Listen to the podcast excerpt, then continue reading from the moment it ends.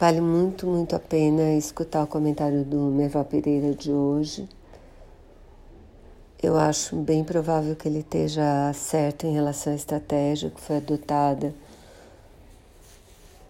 no governo federal em relação ao combate à pandemia. Acho que essa estratégia falhou estrondosamente porque em primeiro, segundo e terceiro lugares, porque essa estratégia não levou em conta a possibilidade de que aparecessem vacinas rapidamente, vacinas eficazes. E é claro que o efeito de rebanho é, conseguido pela vacina é infinitamente melhor, no sentido não só da eficácia no combate a ao vírus, como também em termos de custo humano, porque as vacinas deixam pouquíssimas, quer dizer, as pessoas vacinadas morrem muito, infinitamente menos do que as pessoas não vacinadas. Então, esse foi um erro crasso de estratégia. E eles foram incapazes de voltar atrás, mesmo quando foram surgindo as vacinas promissoras que surgiram. E,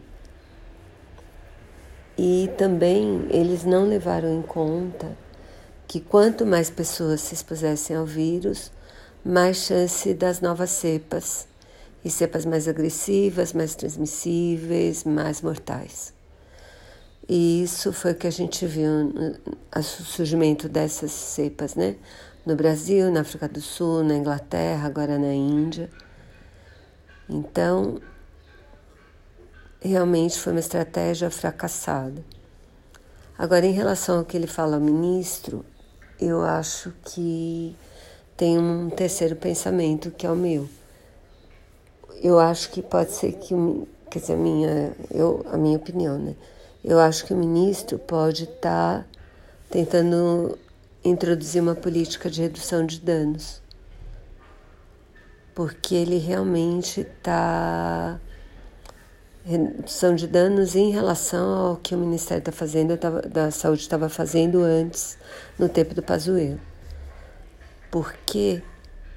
Porque, por exemplo, no final do governo Pazuello, do Ministério do, do, do período do Pazuello ministro, a vacinação no Brasil estava no ritmo de 0,7 pessoas por mil por dia. Depois da, que ele assumiu, a gente chegou a ter 5 por mil por dia. No momento, estamos com 3 ponto qualquer coisa por mil por dia. Ou seja, a gente está vacinando pelo menos cinco, aproximadamente cinco vezes mais rápido que no tempo do Pazuello, ou mais que isso. Então eu acho que isso é um motivo que mantém ele no cargo. É a minha impressão.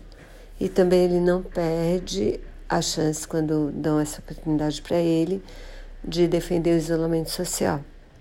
Então, pelo menos, a gente tem um ministro da Saúde que respeita a ciência e eu acho que isso faz diferença, mesmo no governo Bolsonaro.